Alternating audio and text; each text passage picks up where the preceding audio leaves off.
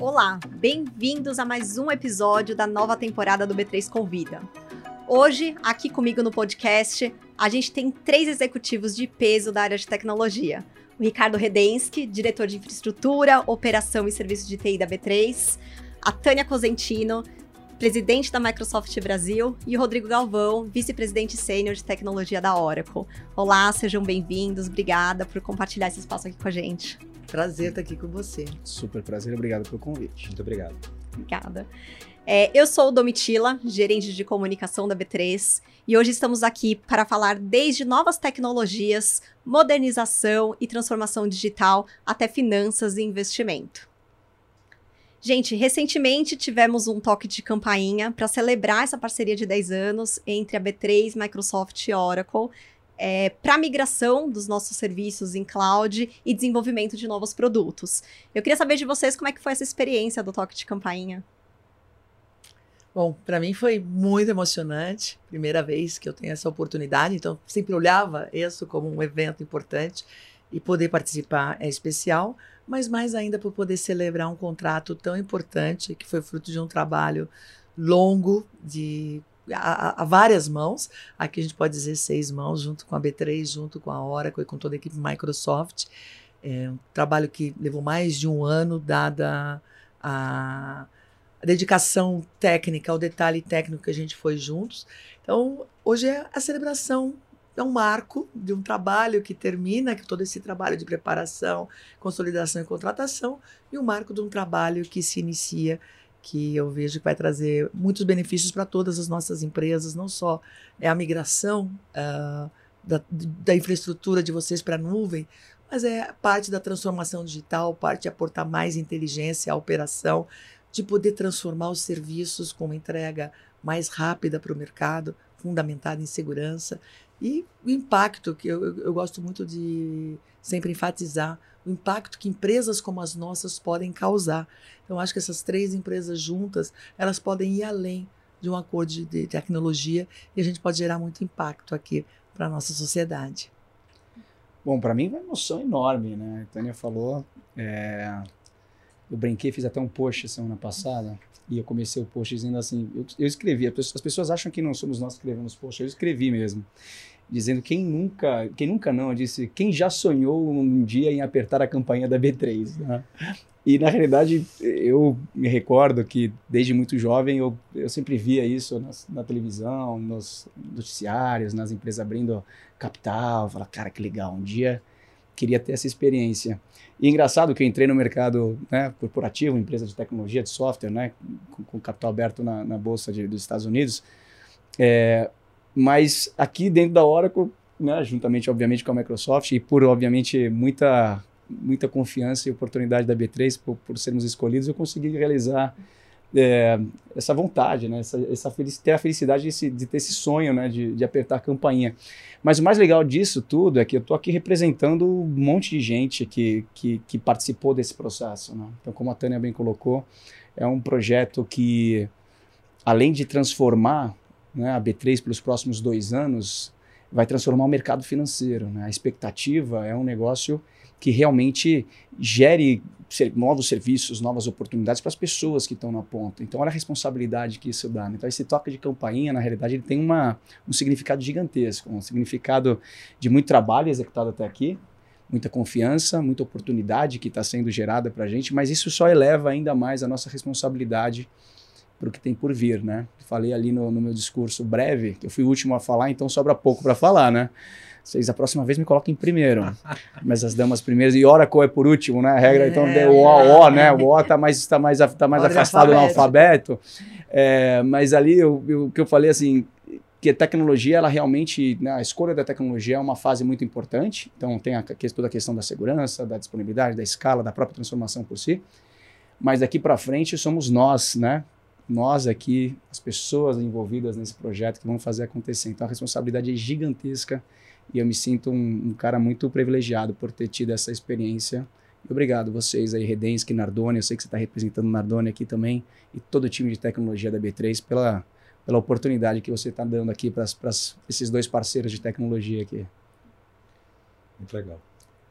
Bom, para mim foi muito especial, muito especial mesmo não só pela relevância é, dessa parceria para a B3, mas por ser um marco, né? um marco é, da tecnologia na B3, um marco da minha história também na B3. Eu tive o prazer de participar há cerca de sete anos atrás de um toque de campainha que era a nossa inauguração do nosso data center de Santana do Parnaíba, que está aí firme e forte. É, e, e, mostra como, como a tecnologia da B3 vem evoluindo ao longo dos últimos anos. Então foi um imenso prazer. Bom. Eu sei que vocês já falaram um pouco sobre isso, mas eu queria saber um pouco para B3, para Microsoft, Oracle, o que, que representa essa parceria, né? Porque a gente vê dois gigantes aí da tecnologia unidos para atender a Bolsa do Brasil. Quem quer começar aí? Eu posso começar. É, para B3, é, e a gente citou isso de uma forma rápida, a gente entendeu que para acelerar o nosso processo de transformação, seria muito importante fechar uma parceria com parceiros com a relevância que Microsoft e Oracle têm. Né? E, uh, e nós precisamos realmente desse apoio para acelerar a nossa transformação. É, e isso a gente vai conseguir é, com toda, o todo o treinamento, todo o apoio técnico que, que as empresas vão proporcionar para a B3. Isso vai nos proporcionar entregar cada vez mais rápido e com mais qualidade e com mais inovação é, produtos para os nossos clientes, inclusive os pessoa física, a exemplo do que a gente já tem hoje com a nova solução de investidor que hoje já roda na Azure. Bom, posso até para quebrar um pouco aqui, falar um pouquinho antes da Tânia aqui. É, eu acredito que essa parceria ela não começou, a gente brinca que começou há um ano e meio o projeto de que fala sobre a migração, da, sobre a transformação, migração para a nuvem e por aí afora. Mas essa parceria já começou com a B3 há muitos anos. É, eu só de relacionamento com a B3 tenho mais de 10 anos dentro da Oracle, atendendo a, a, a empresa B3. Então, e a Oracle ainda mais do que do que do que eu, né? Enfim, que a gente tem uma relação muito muito de muitos anos com vocês. E numa escolha como essa, é super importante essa sinergia. Essa sinergia de você conhecer não só o parque tecnológico da empresa, que tem muito a ver com Oracle e com Microsoft também, mas a cultura da empresa, a forma de agir, como pensam as pessoas, né? Porque um projeto desse tamanho, desse tempo, você precisa ter muita sinergia, você precisa ter muita relação, você precisa ter. E eu acho que a gente foi feliz nesse sentido, né? De conseguir ter essa, esse feeling de entender que o que eles queriam, no fim das contas, era um projeto que, que englobava uma grande transformação é, digital, muito pautada pelo foco de vocês aqui, que é toda a questão da segurança, a questão da disponibilidade, essas coisas que a gente sabe que está que, que tá no dia a dia de vocês, está na veia de vocês mas que a gente pudesse colocar um, um, um, toque de cada vez mais, de obviamente do dia a dia, desse conhecimento, mas dessa inovação e essa disrupção que vocês tanto, tanto, tanto, tanto querem para o futuro. E, e, eu acho que daí que nasceu esse, esse, esse projeto. Então, para a gente, né, fazendo a história longa bastante curta, é, um, é, um, uma, é uma super oportunidade é, que está sendo aberta, mas eu acredito que que muito disso nasceu há muito tempo, né, pela relação com a própria empresa que, que foi criada ao longo desse, desse período. E, e tenho certeza absoluta que os frutos que vão ser colhidos para a B3, obviamente, ele vai trazer bons frutos para nós, para a Oracle, para a Microsoft, obviamente por uma questão natural referência e, e do que a gente vai estar tá ofertando para o mercado. Bom, eu repito as palavras do Galvão, o fato da gente estar presente na B3 já há muitos anos, a gente ter uma relação já de parceria ao longo desses anos, a gente conhece muito o ambiente e as pessoas.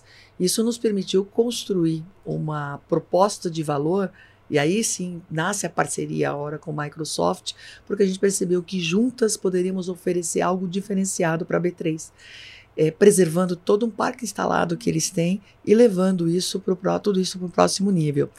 E, e o que a gente quer no final da história, a transformação digital ela acaba sendo um meio, mas o que a gente quer é poder transformar o sistema e o ecossistema do mercado de capitais. Então, a, o, os mercados, as empresas se transformam continuamente e a, e a tecnologia acaba fomentando isso. Então, a gente quer trabalhar com a B3 para construir a B3 do futuro. E a B3 que está sempre criando o futuro, o que a gente quer fazer parte dessa história. Então a tecnologia ela acaba sendo um meio para tudo isso. É lógico que tem pilares fundamentais, então a, a B3 busca escalabilidade, flexibilidade, a gente consegue aportar isso. Ela busca inteligência, e aí o uso massivo de inteligência artificial vai proporcionar geração de insights e aí transformação de serviços.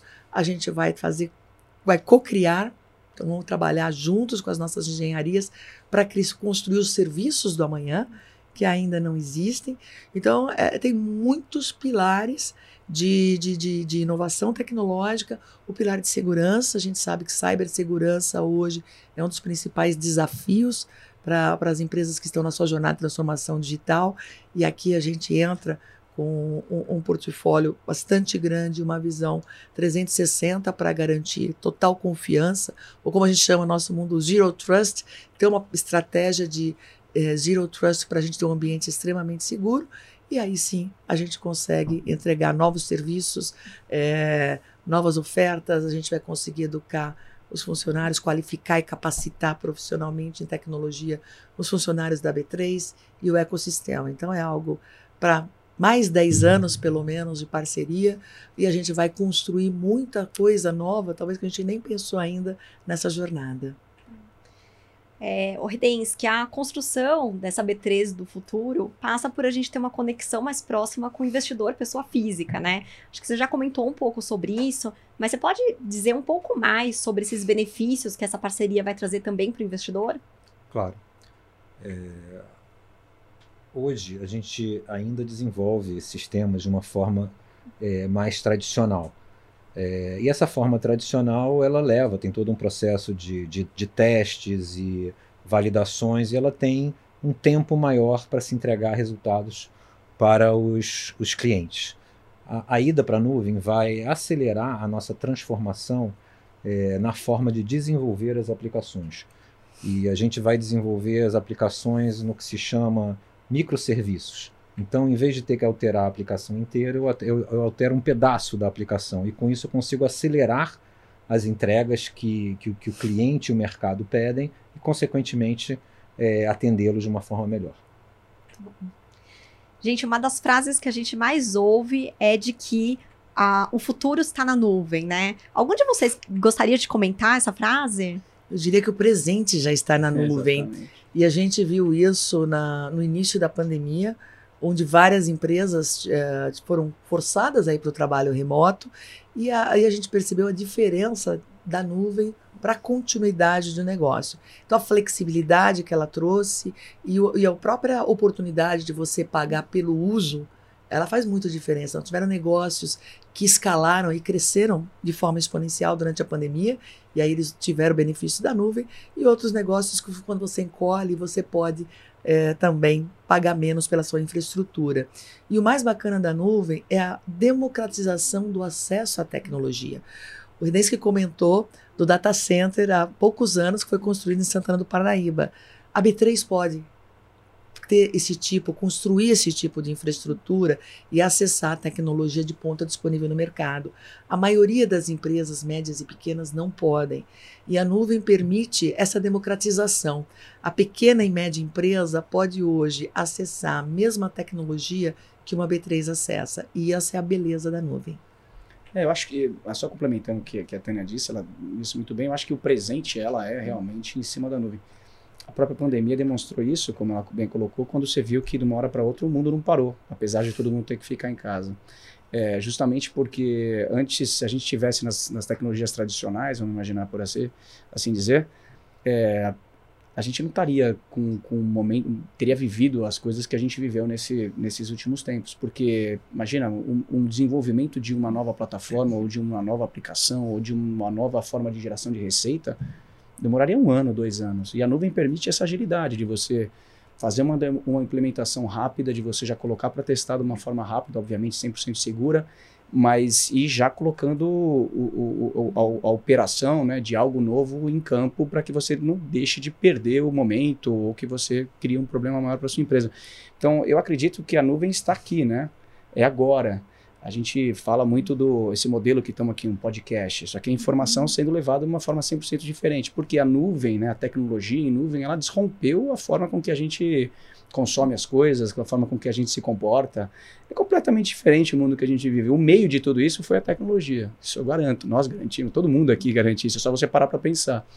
É, e, e o que tem por trás de tudo isso, que daí talvez é o que as pessoas não conhecem muito, né? Quem não conhece muito de tecnologia, é realmente essa nova forma de você desenvolver algo, que é o, essa camada de microserviços, como o Redence bem colocou, que está embarcada 100% numa cultura cloud native, situações que, que você consegue ir ao mercado de uma forma muito mais ágil e rápida. Redensky, essa é uma realidade também no mercado de capitais, e aí eu te faço uma pergunta, né? Eu sei que essa parceria aí é uma parceria de 10 anos, né? Que o objetivo é migrar todas as nossas plataformas para nuvem, mas hoje a gente já tem algumas sistemas e aplicações rodando em nuvem? É, vou começar do, do começo, né?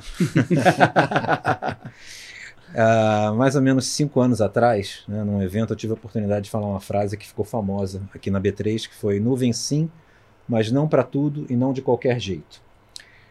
Hoje eu mudaria um pouco essa frase. Né? Nuvem sim para quase tudo e do jeito correto. Né?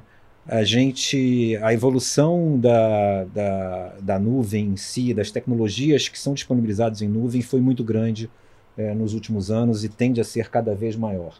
É muito provável que diversas tecnologias de agora em diante sejam disponibilizadas somente na nuvem e não on-premises. Então, é, essa ida da B3 é, para a nuvem é um movimento necessário é, que vai nos propiciar utilizar de uma forma mais adequada as tecnologias. É, com relação ao mercado de capitais, né, hoje a B3 atende a uma vasta gama de, de produtos e serviços.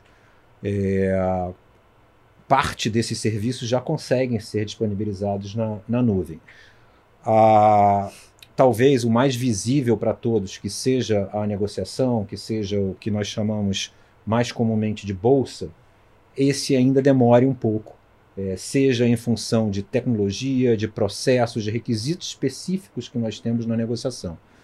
Os demais produtos, sim, a gente entende que a gente tem a oportunidade, de um curto espaço, espaço de tempo, é, de vê-los rodando na nuvem. Tânia, você comentou aqui como é que nuvem democratiza o acesso à tecnologia, né? E a gente viu que numa entrevista você citou também é, a importância da democratização da inteligência artificial é, para ajudar na educação e na formação dos profissionais do futuro. Você pode falar um pouco sobre isso também? Bom, a gente também viu durante a pandemia o papel da educação do ensino à distância e como isso também pode ser transformador, ao mesmo tempo que mostrou muita desigualdade digital desigualdade digital junto com cibersegurança está entre os 10 maiores riscos para o negócio, segundo o Fórum Econômico Mundial. Então, quando a gente olha uh, o papel aí de uma empresa de tecnologia como a Microsoft para reduzir a desigualdade digital, para realmente democratizar o acesso à tecnologia, a educação ela entra como o maior habilitador. E a gente tem algumas dores. Num país onde a gente ainda tem 11% da população ativa desempregada, a gente, no mundo de tecnologia, e essa é uma dor do, do Redensky e do Nardoni, com certeza uma dor do Galvão, e é uma dor da Microsoft, a gente não tem profissionais para poder trabalhar em todas as demandas que se abrem. Então, um estudo recente da Brascom mostra que a gente gera um gap anual de 100 mil profissionais de tecnologia. Então, a gente forma 50, 55 mil profissionais e a gente precisa de 155, 160 mil profissionais por ano.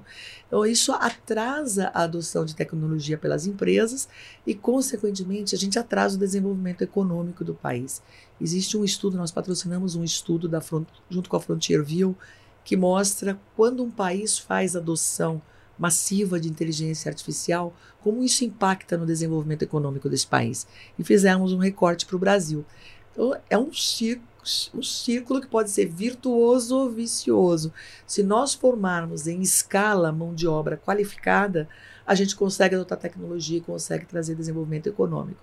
Por isso que a gente tem vários programas de qualificação e capacitação profissional pro mercado, usando as nossas plataformas de learning, usando plataformas até do governo, Meu Caminho Digital, Escola Trabalhador 4.0, entre outras plataformas, para a gente poder atingir o maior número de brasileiros e brasileiras. E aqui, junto com a, com a B3, um dos pilares é a capacitação profissional para garantir que os profissionais da B3 eles façam o melhor uso da tecnologia e trabalhem também na sua empregabilidade, é uma forma também de se atrair e de se reter os melhores profissionais. Muito bom, Tânia. Até puxando um pouco o gancho, assim, do, do que você falou aqui, eu tenho uma pergunta, talvez um pouco de cunho mais pessoal aqui pro Galvão. É, eu sei que você começou como estagiário na Oracle, né? E chegou à alta liderança ainda muito jovem, né? E já está há bastante tempo da companhia. Me fala um pouco, assim, nesse mercado que a gente sabe que o turnover é bastante alto, o quanto que a cultura da empresa favorece a permanência dentro de uma mesma companhia, né? E aí, gostaria que você falasse um pouco também sobre esse processo de capacitação, que eu acho Legal. que é interessante a gente... Bom, eu não estava preparado para essa, porque eu pensei que a gente ia falar mais. Mas boa pergunta, posso responder sem problema. Bom, realmente, eu comecei muito jovem na hora que eu como estagiário, eu fiz 20, 20 anos como estagiário, depois eu fiquei, tô há 20 anos na empresa, mas teve um ano de estagiário, tô quase 21 anos dentro da Oracle. Desde que me conhece há muitos anos, viu? Ele me viu lá quando eu era bem novinho. É, e realmente, né, eu fiz minha carreira muito, comecei como estagiário, depois fui para a área comercial e comecei a criar meu, meus espaços, meus caminhos dentro da Oracle, assumi a presidência da Oracle no Brasil aqui aos 35 anos, muito jovem. E hoje, há um ano atrás, eu fui convidado para assumir uma posição de liderança de toda a área de tecnologia da Oracle para a América Latina, com quem hoje com, aqui eu estou com muito prazer. Mas eu conto essa minha história muito mais porque eu acho que o mundo atual, a gente a informação está aqui para que a gente possa tirar algumas lições de coisas que, que às vezes as pessoas pensam e não necessariamente são realidades na prática. Me explicar um pouco mais. Eu acho que não existe aquela cultura de que one size fits all, sabe? Que todo mundo tem que ser igual. Então, assim, as carreiras. Aí, de um determinado momento na história, lá vamos voltar mais para o passado, as pessoas ficavam muito tempo dentro de uma empresa trabalhando. De repente, agora parece que o legal é você sair da empresa porque é bom você se movimentar o tempo inteiro. Eu não acho isso. Eu acho de verdade que cada um tem sua carreira, cada um tem sua vida, cada um tem suas escolhas.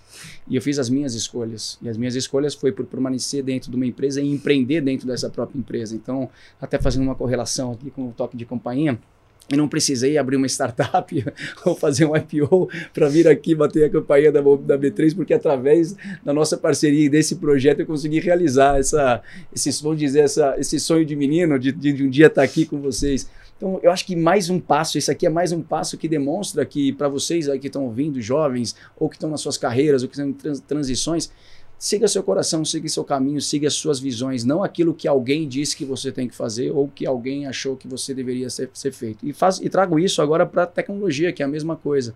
Tecnologia, né, e, e, o dia a dia que a gente vive é exatamente isso. Todas as empresas, elas têm seu caminho, ela tem suas escolhas, ela, tem, ela sabe, não é agora de uma hora para outra eu vou fazer uma transformação digital, vou botar abaixo. Não, as empresas têm culturas diferentes, formas diferentes. E cada um vai fazer sua digitalização, sua transformação digital de uma forma normal, ou da sua forma. No meu caso, se você olhar a cultura, pegando a sua pergunta, eu acho que eu consegui, de alguma forma, usar minha, minha vontade de empreender para ajudar e, e para, junto com a Oracle, transformar a própria cultura da própria Oracle.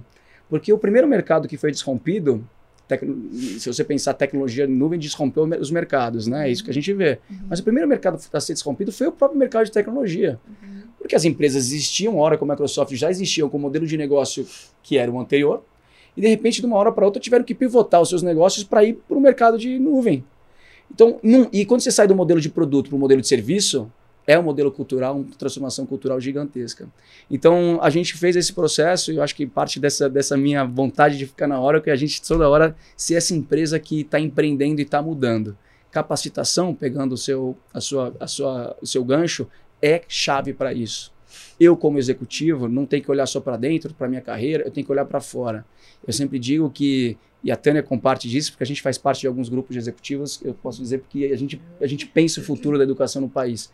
Eu sempre digo que não dá para a gente olhar como empresa de tecnologia a democratização tecnológica e achar que todos no Brasil têm a mesma capacidade, as mesmas, as mesmas oportunidades, os mesmos acessos. Não tem. Então, o que nós, como executivos, temos que fazer para que isso. Então, toda essa parte de capacitação, de geração de oportunidade, eu vejo como um dos nossos papéis e que só me fomenta cada vez mais querer estar onde eu estou. Então, não sei se eu consegui ser breve, mas é uma, é, eu acho que é isso, a gente conseguir sempre ir adiante, nunca voltar para trás. É isso que me move. que você também está há bastante tempo na B3, né? Desde a época Sim. da BMF Bovespa. Uhum. Conta pra gente como é que foi acompanhar essa evolução tecnológica da B3 e essa evolução cultural. Bom, é, a transformação tecnológica foi grande, mas ela não se compara com a transformação cultural.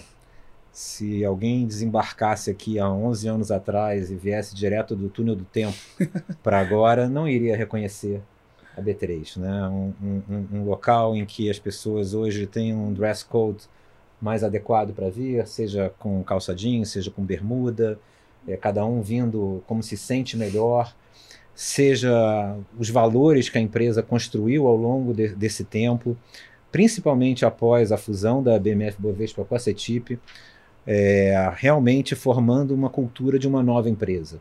Né? Hoje, todos os nossos programas, sejam eles de diversidade, é, nós efetivamente dá muito orgulho da mudança cultural que, que aconteceu aqui na B3 e a César o que é de César, né? Esse processo liderado pela área de pessoas que fez um trabalho espetacular. Tânia, não sei se você sabia, mas você é a primeira convidada mulher que a gente traz aqui oh. para o B3 Convida. É, no, o B3 Convida ele foi reestruturado recentemente. É, há, um pouco antes a gente convidava aqui muitos CEOs, executivos das empresas que estavam é, participando aqui de IPOs. E agora a gente abriu o nosso leque aqui, a gente tem falado de outros assuntos também. Mas fica evidente, assim, essa carência que a gente tem de mulheres em posição de alta liderança, principalmente nas áreas de tecnologia, né? E a gente viu que tem uma frase muito verdadeira que, que você já disse, que é o seguinte: se queremos transformar a sociedade, devemos não apenas ser otimistas, mas ativistas. Então eu queria conhecer um pouco esse seu lado, quais as atividades, quais as ações que você tem se engajado para a gente trazer mais mulheres para o meio da tecnologia e para a liderança das empresas. Bom, essa frase eu falei num painel, fechamento de um painel da ONU em Nova York, um painel sobre o clima. E não basta, também é um outro tema que não basta ser otimista, mas para segurar a temperatura do planeta a gente tem que ser ativista. E no tema diversidade e inclusão é a mesma coisa. Eu, quando é, assumi a presidência de uma companhia, antes da Microsoft, estava na Schneider Electric, e eu percebi que não tinham mulheres. Também era uma empresa de tecnologia, eu sou engenheira elétrica, então eu vivi num mundo predominantemente masculino desde a minha formação primeiro acadêmica e depois profissional. E, e quando eu assumo a presidência da empresa, isso em 2008, 2009, eu vi que não tinham mulheres no comando das organizações. E aí que eu entendi o meu papel como é, role model, que a gente fala, tentar ser não um modelo, mas uma, pelo menos uma fonte de inspiração para mostrar para jovens que elas poderiam chegar lá como presidente, como uma presidente de, uma empresa de engenharia ou de tecnologia. E, e, eu entendi que eu deveria trabalhar ativamente, por isso o lado ativista, e eu uso também muito a palavra intencionalidade nesse tema, porque senão você não muda a regra do jogo. Pela inércia, a gente vai levar mais de 100 anos para ter equidade de gênero. E a pandemia, ela trouxe um retrocesso para a mulher. Ela aumentou em 37 anos para a gente atingir a equidade. Então é importante que as empresas elas se estruturem para entender primeiro o business case que está por trás da diversidade. Diversidade ela traz diversidade de ideias, ela traz capacidade de inovação, ela traz engajamento dos funcionários. E desde que disse uma frase super importante. Agora a gente pode vir na B3 da forma como a gente realmente é. Não é só despido do terno para colocar bermuda, mas é despir das máscaras que a gente tem. E eu ser uma mulher executiva e posso crescer aqui dentro. Uhum. Então, é, esse é um aspecto da cultura muito importante. Então você tem que trabalhar a cultura, a gente trabalha muito a educação para se entender esse business case, a gente vai muito para o mercado para inspirar mulheres para posições de comando, mas também para inspirar as meninas para a área de tecnologia. A gente não é educada para vir para esse mundo de exatas. O mundo de exatas ele acaba sendo muito mais é, próximo dos meninos, isso na forma como a gente educa as nossas crianças. Uhum. Então, esse é o papel trabalhar a educação dentro e fora da empresa, fala muito que a, a gente está falando de imperativo de negócio, então diversidade de gênero, inclusão de gênero, inclusão de grupos subrepresentados, então, a gente também fala de inclusão racial e de outros grupos. E, então, educação, processos dentro da empresa para desenvolvimento e para o mercado para chamar mais gente. E a gente precisa chamar ainda mais, não só para as grandes empresas de tecnologia, mas para as startups de tecnologia. Eu não sei se você sabe, mas as mulheres elas, elas acessam só 2% do total capital disponível em venture capital no mundo. E no Brasil esse número é menos de 1%. Por isso que vocês não veem, veem mulheres aqui batendo o sino no IPO. Uhum. Então a gente precisa também promover o empreendedorismo feminino. E pensando nisso, nós na Microsoft montamos um fundo de investimento para startups de tecnologia fundadas por mulheres. É uma forma de você ser intencional, de você ser ativista. Tânia, obrigada, assim, acho que como mulher eu também agradeço, assim, por você abraçar essa causa, esse ativismo, que eu acho que é muito importante realmente para a gente trazer essa representatividade dessas mulheres, assim, que a gente sabe que são, que tem, são muito experientes e tem muita energia de fazer diferença, de empreender, então muito legal. Exato. Muito bacana. Obrigada. Legal mesmo. Gavão, agora tenho uma pergunta para você. Eu sei que você é cantor aí por hobby, por amor, mas também tem algumas características, né? É, você é formado em administração sou, e começou sua carreira aí na área de finanças e vendas. Como é que foi chegar para a tecnologia? Pô, interessante. É, não tem muita. Minha, eu vou contar, a minha história não tem muita lógica, mas é legal a vida você não ter lógica nas coisas. E eu acho que esse fica um pouco da, do do recado aí pro pessoal que tá, tá nos ouvindo e nos assistindo. Primeiro, obrigado pela, pela parte do cantor. Sou um aprendiz a cantor. Se eu não fosse executivo, talvez eu tentasse a vida como cantor. Não sei se seria bom, mas enfim. mas poderia tentar. Mas não é muito bom, tá, Redens? eu acho que mais ou menos. Enfim, eu, eu, como eu ia ser cantor, eu resolvi fazer faculdade de administração de empresas. E a minha história, ela, ela por isso que eu, eu, eu, desmistifico, eu acho que é legal a gente desmistificar algumas coisas. Eu fiz administração de empresas, saí da, da, da, do colégio, resolvi fazer administração de empresas e eu mandei um currículo minha vida inteira. Então, minha história ainda é um pouquinho mais estranha, que você, enfim, inimaginável, né? Porque eu estava saindo da faculdade no primeiro, no primeiro semestre, eu precisava trabalhar para pagar a faculdade, então eu resolvi estudar à noite. No primeiro semestre você não consegue trabalhar, e daí, a partir do segundo semestre, eu já conseguiria trabalhar. E eu passei indo em direção a, a. na época não tinha tecnologia como tem hoje. Então eram murais, eu acho que alguns de vocês vão se identificar com isso. As empresas iam lá colocavam cartazes de emprego. E colocavam lá, eram, eram folhas, sulfites, assim, tinham centenas de folhas. Centenas. Quando eu falo centenas, eram centenas mesmo, que era uma parede inteira. E não sei porquê, não sei porque eu bati o olho no da Oracle, que era, eu acho que era porque era mais visualmente clean, assim, era como se fosse uma, era uma folha escrito Oracle e um e-mail embaixo. Então não falava qual era a vaga, não tinha descrição de nada. Eu fui para casa esse dia com um e-mail que estava lá e não anotei mais nenhum outro e-mail. E isso eu estou contando aqui é fidedigno, não estou mentindo absolutamente nada. E mandei o currículo na noite, naquela internet de escada na época. Falando 2000, aqueles negócios que ainda não tinha, né? Não tinha internet. E eu não tinha currículo e, e fiz lá, peguei na internet o um modelo e li. Lembro até hoje era fiz uma, uma busca e li que para quando você não sabe das quando você não tem experiência, o melhor era você dizer que você não tem experiência. E daí eu disse e coloquei meus hobbies, que eu sempre gostei de muito esporte, gostava de cantar, enfim. E mandei. No dia seguinte me chamaram para uma entrevista e era na área financeira. Na hora, enfim, eu cheguei, Conhecia a empresa, porque, obviamente, quem não conhecia a Oracle na época, é, mas logo me apaixonei de entrar, assim, que eu falei, nossa, queria estar ali, né? E ali eu fui conhecer a tecnologia. Então não existe uma resposta dizendo assim, olha, eu estudei, vi. Não, não existe. Eu era desenvolvedor, não. Eu me apaixonei pela empresa através, não sei, do destino que eu entrei. Podia, podia estar hoje trabalhando na B3 aqui com o Redens, mas a hora que apareceu na minha vida. E ali para frente, e daí por isso que, que eu conto essa história de uma forma muito tranquila e, e, e espero passar isso assim. Você pode estar numa carreira, o legal da tecnologia é que é, ela te escolhe muitas vezes. Você não importa a faculdade que você fez, você consegue ser um, um desenvolvedor, você consegue ser. Porque a tecnologia hoje ela está em todos os lugares. Tem uma, uma fintech, uma health tech, até no meio jurídico hoje. Então, o, a medicina hoje também, muita tecnologia embarcada. né, dentro do contexto. Então você consegue às vezes trabalhar em múltiplos lugares que você nem imaginava e a tecnologia ela te acessa. E comigo não foi diferente. Eu acabei entrando na Oracle, conhecendo tecnologia, me apaixonando, estudando muito, aproveitando as oportunidades, aproveitei de verdade, né, porque senão talvez não estaria aqui. E, e, daí fui evoluindo. Então, acho que essa é a minha história. É, não foi algo pensado, e sim algo que aconteceu na minha vida, e eu sempre busco de verdade é, as oportunidades, ou seja, seguindo as oportunidades que aparecem na minha vida. E só pegando um pouco do que a Tânia falou, que o assunto que vocês falaram antes me toca muito, que eu gosto muito disso, e a Tânia é uma referência gigantesca no mercado, me sinto privilegiado em estar com vocês duas aqui no primeiro podcast que uma mulher está aqui, então muito obrigado por isso. É, eu sempre digo, só para complementar, que não basta você saber o que tem que ser feito, você precisa fazer aquilo que tem que ser feito, que é a questão da consistência. E eu acho que o executivo hoje, ele não precisa só entender e ficar jogando, como eu posso dizer, para a torcida, né? Do sentido, ah, então, né, o próprio Redens falou, ah, vamos ser quem nos... Usar bermuda ou você poder fazer... Ele é parte de uma cultura.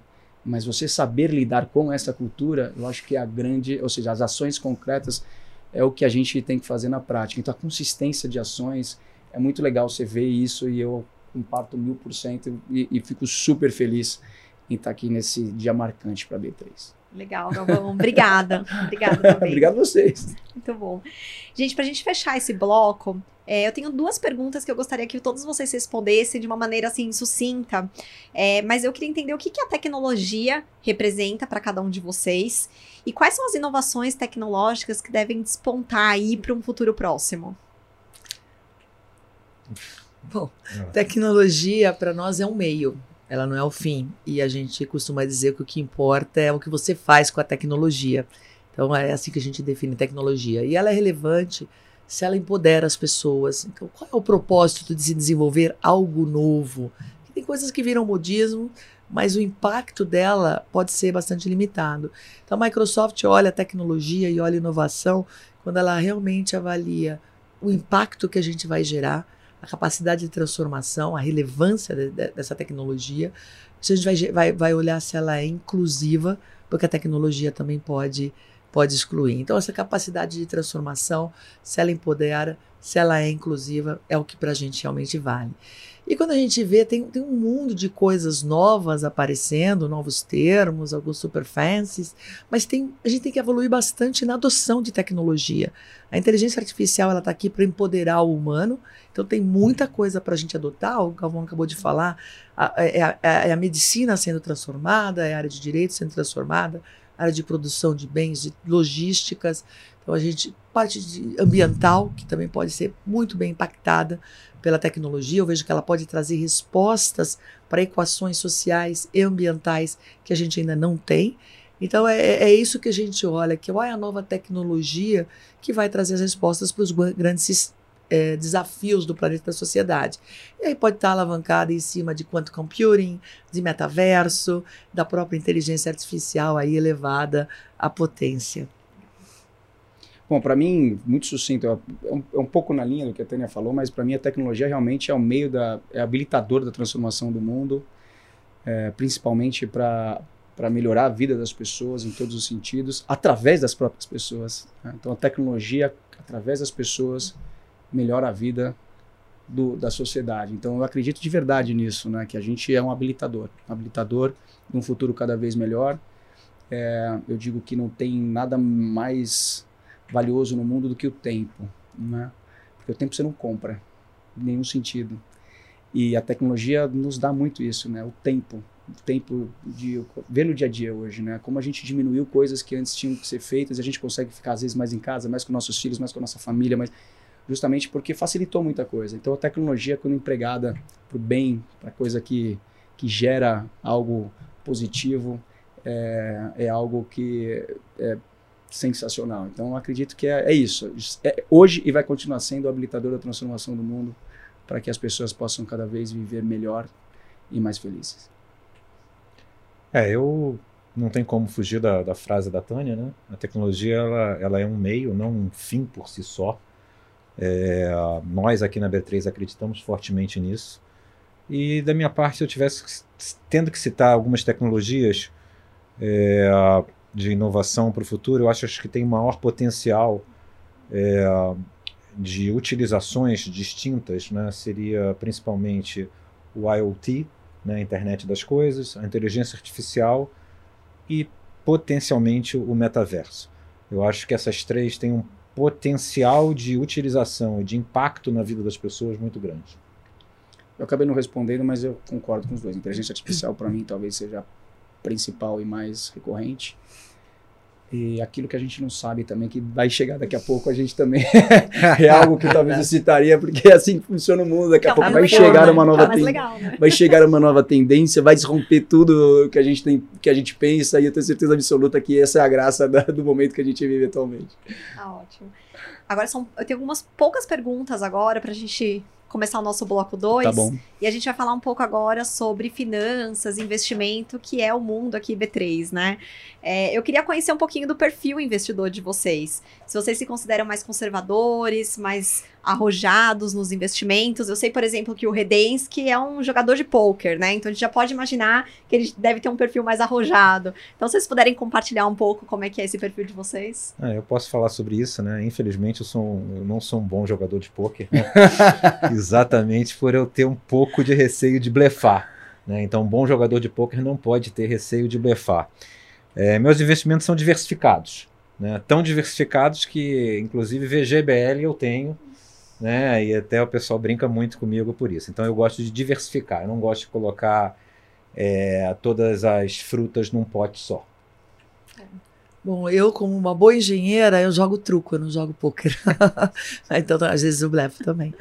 Mas é, também gosto de diversificar. Eu por muito tempo fui muito conservadora, mas hoje eu diversifico. Eu tenho ações, olhando mesmo para o mundo de investimento em ações, é, sempre impacto, então eu tenho olhado muito para esse novo mercado, o mercado ESG. Acho que aqui tem um potencial de investimento e de crescimento, um potencial de mercado gigantesco e o Brasil, com toda a sua diversidade, e aí falando em biodiversidade e ecossistemas, pode ser um grande play, player global.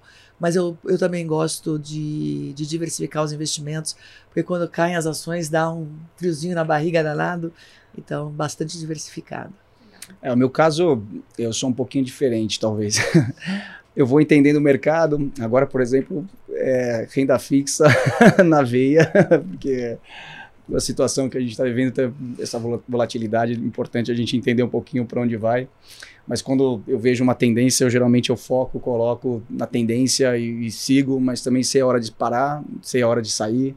É, então, mas eu, eu, brinco com meus amigos que eu entendo de tecnologia, né? Meu dia é na tecnologia. Talvez eu não tenha tempo de fazer essa parte, né? Então, eu acabo entendendo um pouco das, das, das das tendências e, e, buscando caminhos que eu acredito e que, que, que possam me levar num, num, resultado. Obviamente tem uma diversificação, né? Porque ninguém é maluco suficiente para ficar fazendo, colocar todos os ovos dentro da mesma cesta. Mas sempre que eu vejo uma oportunidade, eu, eu costumo agarrar a oportunidade e, e tentar chegar num, num, resultado. E quando chega, eu saio. Eu não sou daquele cara que depois ah, podia ter feito mais. Não. Acho que o segredo de, de trabalhar com o mercado financeiro é ter as suas metas, bater sua meta e sair e saber que, que ali já deu. é, eu queria saber, assim, uma curiosidade. É, qual o sonho que vocês já conseguiram realizar e qual aquele que vocês ainda estão em busca? Meu, meu sonho sempre foi trabalhar em algo que eu pudesse gerar impacto. E esse eu acho que nos últimos 20 anos eu tenho sido muito feliz que eu consegui realizar. Mas um sonho, a, a minha vida também é um pouquinho parecido com o Galvão. Os planos eles são de curto prazo, eu nunca pensei que eu chegaria onde eu cheguei. Então isso acaba sendo um sonho. Uhum. Mas uma coisa que foi muito legal é, eh, para mim foi ter podido levar minha mãe viajar para o exterior comigo em algumas viagens internacionais que eu fazia trabalho. Meu marido não tá, workaholic, ele era do setor de tecnologia, uhum. trabalhava 24 por 7, então eu estava acostumada a sair de férias sozinha. Um dia eu cheguei, mãe, vem comigo. E eu a levei várias vezes para o exterior comigo. Ela nunca tinha viajado, pegou um avião, viajou várias vezes comigo para o exterior. E durante, de novo, repito, a, a pandemia, ela, a gente ficou isoladas, ela para preservar a saúde dela, e ela falou: o que me deu saúde mental foi poder assistir esses programas de viagem e visitar, revisitar os lugares que a gente já foi. Então, isso é gostoso, você poder criar essas conexões que não tem preço. Então ela tem valor, mas não tem preço. Legal.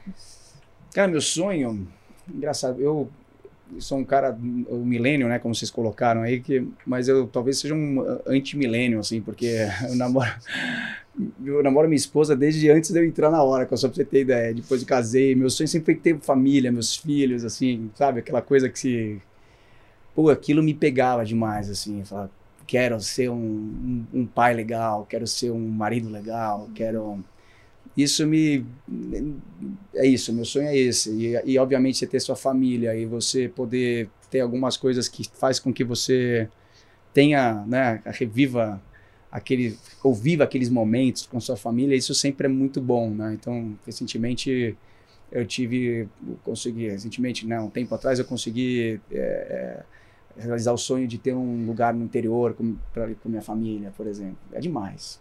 Todo fim de semana eu vou toco meu violão, faço minhas coisas. Assim, é, é, muito mais a questão afetiva, né? Porque, como a Tânia bem colocou, tem coisas que o, a, própria pandemia demonstraram algumas vulnerabilidades nossas, né? Do tipo, não importa, tem certas coisas que você não, não vence, o dinheiro não vence, não é isso. Então, viva agora com muita vontade, com muita felicidade. Então, eu sempre quis isso, quis sempre, quis, sempre busco a felicidade, ser um cara feliz, viver os momentos com muita intensidade tem uns amigos meus que falam assim, eu falo para eles que não existe, é, é, não sou tão assim, mas eu, eu, sempre não quero meia porção, a gente quer sempre a porção inteira, né? Se é para comer batata frita, vamos comer a batata de verdade, né? Fazer não sou igual no extremo, mas eu tento. Ah, se é para cantar, vamos cantar mesmo. Né? Se é fazer churrasco, vamos fazer um churrasco. É, então é legal. Meu, eu acho que meu sonho realmente é viver. Eu vivo um sonho, eu vivo minha vida que eu que eu talvez imaginei lá no passado e hoje consigo estar tá no dia a dia.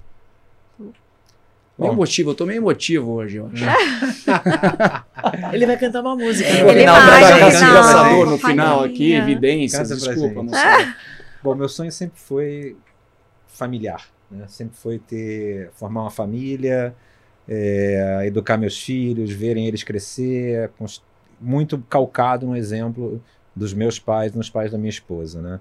Eu tive o prazer de, ano passado, completar bodas de pérola, né? Para quem não que sabe. Que é bodas de pérola? Bodas de pérola são 30 anos de casados, ah, né? E, uh, e, isso, sem dúvida, é um sonho realizado, meus filhos poderem se espelhar na gente. E pensando no que tem por vir, né? Eu tive a oportunidade de comemorar os 70 anos e 80 anos do meu pai.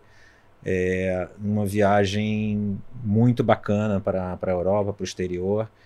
E infelizmente hoje meu pai ele não está mais vivo, mas essas viagens ficaram é, na nossa memória, na memória da nossa família. A gente vê a família toda reunida.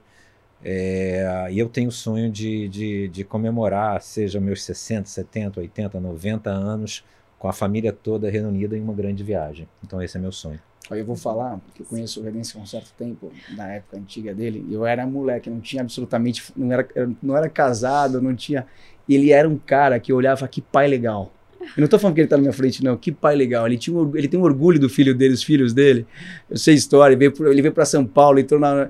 Aí eu ia andar no, no, parque, encontrava ele com o filho, andando, andando no parque, conversando com o filho. Então, é um, não é só na, não é só na, não é só palavra, é na prática mesmo. Eu posso dizer aqui que eu vi Obrigado, esse cara e, e é foi, passou a ser uma. de alguma forma foi uma referência até para mim de falar, pô, que cara, ó que executivo legal, como ele pensa a família. Tá aí, Obrigado, Galvão. Ao vivo. Obrigado. Você vai fazer ele chorar pela segunda vez vivo, hoje, hein? Ao vivo. E, e, os filhos dele são orgulho para ele. É. é engraçado você ver isso, eu vivi isso ao longo do é, tempo. Muito legal. Muito legal. Gente, para a gente fechar aqui a nossa conversa, eu queria saber qual foi o principal aprendizado de vocês na pandemia, tanto do ponto de vista pessoal quanto profissional. Eu vou dizer um aprendizado que você viu para os dois, eu já comentei na finitude, né? A gente percebeu que me acho jovem, não sou um milênio. Oh, ah, mas você é bem uma jovem. Uma senior millennial. É, você é senior Mas eu percebi que né, a vida, ela, ela pode ir embora num piscar de olho, a vida de alguém que você gosta muito. E eu pude me permitir ser vulnerável, porque a gente, quando assume a liderança de uma empresa, às vezes você vai ficando um pouco dura demais. E eu me permiti ser vulnerável não só na vida pessoal, como profissional. E isso eu trouxe conversas importantes com o time, que era uma forma da gente compartilhar e aí para liderar uma equipe e mostrar, gerar energia no meio de uma pandemia, onde a gente não sabia quando ia voltar e o que, que a gente ia fazer para se proteger, a gente não sabia no início quando teria uma vacina. Então, poder se mostrar vulnerável para a sua equipe e mostrar que você estava sendo tão afetado quanto qualquer um deles foi muito importante. Isso nos aproximou e acho que deixou todo mundo mais forte. Eu me permiti ser mais vulnerável e a minha equipe também se permitiu. Foi um bom aprendizado. Bom, para mim, é... eu acho que a, a pandemia, né, ela mostrou para a gente que é bom viver, né? Porque de uma hora para outra você fala, cara, né, aquele medo daquelas coisas. Mas ao mesmo tempo, o meu, psiquiatra, ele fala uma, fala uma frase para mim que eu guardei o resto da vida. Normal, viu, gente? Quem, quem trabalha em empresas grandes tem que ter apoio também na cabeça. normal. Não é nenhum problema você falar que vai em psicólogo, psiquiatra, não tem um problema. Então, eu não tenho vergonha nenhuma em falar isso. E ele fala para mim uma coisa que me marca muito. Assim, ele fala, Rodrigo, a vida está no intervalo das nossas repetições. E de repente eu me vi na pandemia num super intervalo, porque eu nunca tinha vivido aquilo, vivi com meus, meus filhos, minha família, 24 horas por dia.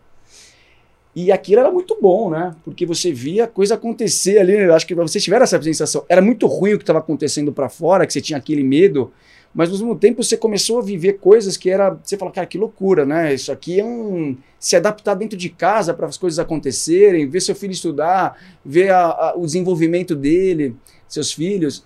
É, então eu aprendi que. Eu acho que acho que essa, essa é o grande aprendizado, que é legal viver e você tem que estar muito aberto para que as coisas aconteçam e não esquecer que você tem que estar sempre tentando achar esses intervalos, né? Agora a gente, se Deus quiser, vai voltar numa, numa pegada mais normal de novo.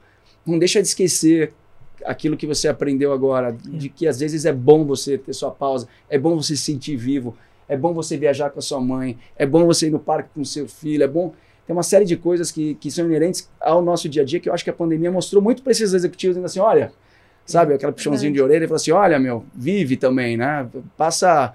Tá? Eu nunca fui um workaholic pleno, sempre fui um cara que sempre foi muito equilibrado, mas mesmo assim. Eu, eu vivi coisas na pandemia que eu jamais imaginei que ia viver. E hoje eu tento, de alguma forma, replicar isso no dia hoje, no dia a dia, para que eu não perca essas experiências que eu aprendi tô meio emocionado hoje. Né? Essa segunda parte está sensacional. Todo mundo. Muito bem, cara. Essa segunda parte está sensacional. É uma honra muito grande estar aqui com vocês dois. Diga-me com quem andas e direi quem tu és. Dizemos o mesmo. Vocês né? são 10. É, da minha parte, no lado profissional, eu sempre, eu, apesar de incentivar, eu nunca tinha, eu nunca gostava de, de fazer trabalho remoto. Né? Eu sentia que eu não estava no controle das coisas, e apesar de incentivar, eu pessoalmente não fazia. Né? E a, a pandemia veio a, a, a, mudar esse meu pensamento. Efetivamente, passei a entender que eu consigo ser é, produtivo é, em casa também. Sabia me, melhora um pouco a questão de delegação, você tem que confiar mais nas pessoas.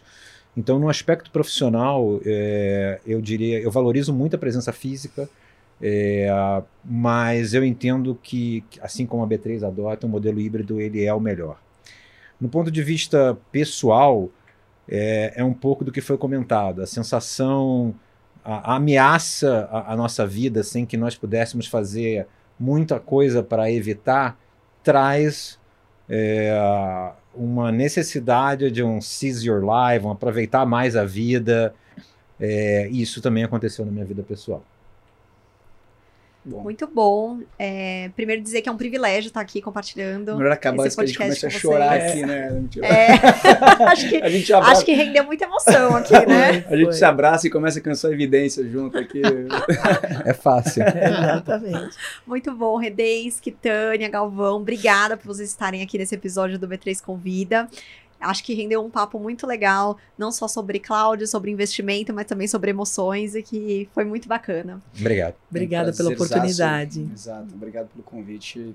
E é um prazer estar com vocês aqui. Espero que a gente daqui a pouco volte aqui para falar dos resultados da parceria. Amém. e para quem nos acompanha, muito obrigada e até o próximo episódio.